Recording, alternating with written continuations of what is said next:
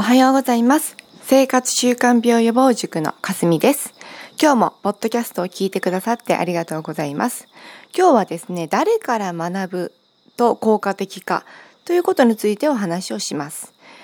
私はですね、保健指導やいろんな生活習慣病予防に関してですね、いろんなセミナーを受けに行ったり、一緒に働いているから方から教わったり、もちろん受診者さんとのコミュニケーションの中から学んだり、テキストから学んだりなど、いろんな方法を試みてきました。その中でですね、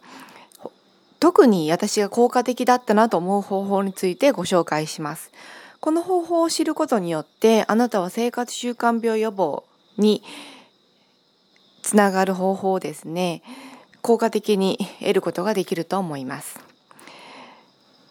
私の方法はですね、今まで取ってきた方法は4つです。1、テキストや教科書、参考書など座学で学ぶ。2、お客さん、受診者さんと実践の中で学ぶ。3、一緒に働いている看護師さんや保健師さん、医師など同僚の方から学ぶ。4、保健指導、生活習慣病予防に関するプロから学ぶ。この4つです。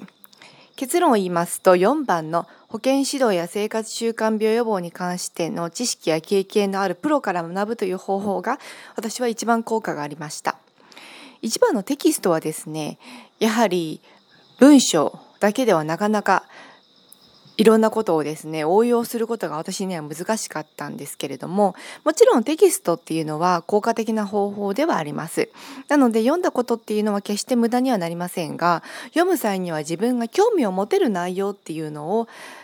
書いてあるテキストがいいですね。なので網羅的にもういわゆるマニュアルこれを読むのが鉄板って言われる本っていうのはかなり分厚くてですね難しい用語もいっぱい載っているのでそういう用語を一から最後まで全部読むっていうのは難しいんですけれども自分が興味のあることについて分かりやすく書いた本っていうのは役に立ちました。でもこれはですね完璧な方法ではないなって思います。2番。お客さんや受診者さんから学ぶこの方法はですね確かにすごく勉強にはなるんですけれどもお客さんや受診者さんとの会話はその場は盛り上がるんですけれども実際にいろんな方法や思考が幅広くなるっていうのはそんなに感じないかなって思います。やはり受診者さんやお客さんっていうのは誠に恐縮ですが保健指導や生活習慣病に関する知識や経験のプロではありませんのでやはりそこそのようなお客さんや受診者さんと私との間のコミュニケーションではですね得られるものっていうのはどうしても限りがあるって思います。3番一緒に働いている同僚や先輩たちから学ぶこの方法もですねとってもいいんですがやはり同僚や先輩っていうのは保健指導や生活習慣病予防に関するプロではあるかもしれませんが私に対して指導をするプロではないですよね。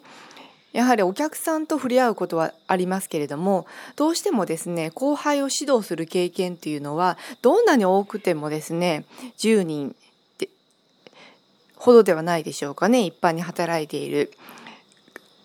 現場の方ですと。なので学校の先生の資格は現場で働いている人は基本的に持っていませんので教育するっていうことに関してはまあ素人さんなわけですね。ですので本当に学ぶことは先輩たちから得ることは多いんですけれどもそれだけに頼っていては私が得られるものっていうのは限られていたかなと思います。結論でですね述べたように私が一番効果的だった方法っていうのは保健指導や生活習慣病予防に関する知識や経験を持つプロから学ぶっていう方法が一番効果がありました。なので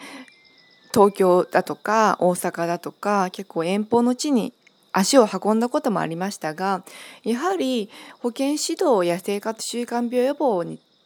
を教育することについての経験や知識を持っている方というのは本当にいろんな幅広く情報を得ていま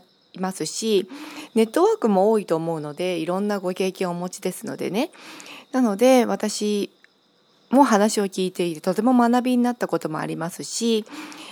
とても刺激を受けて楽しい時間を過ごすこともできたんですね。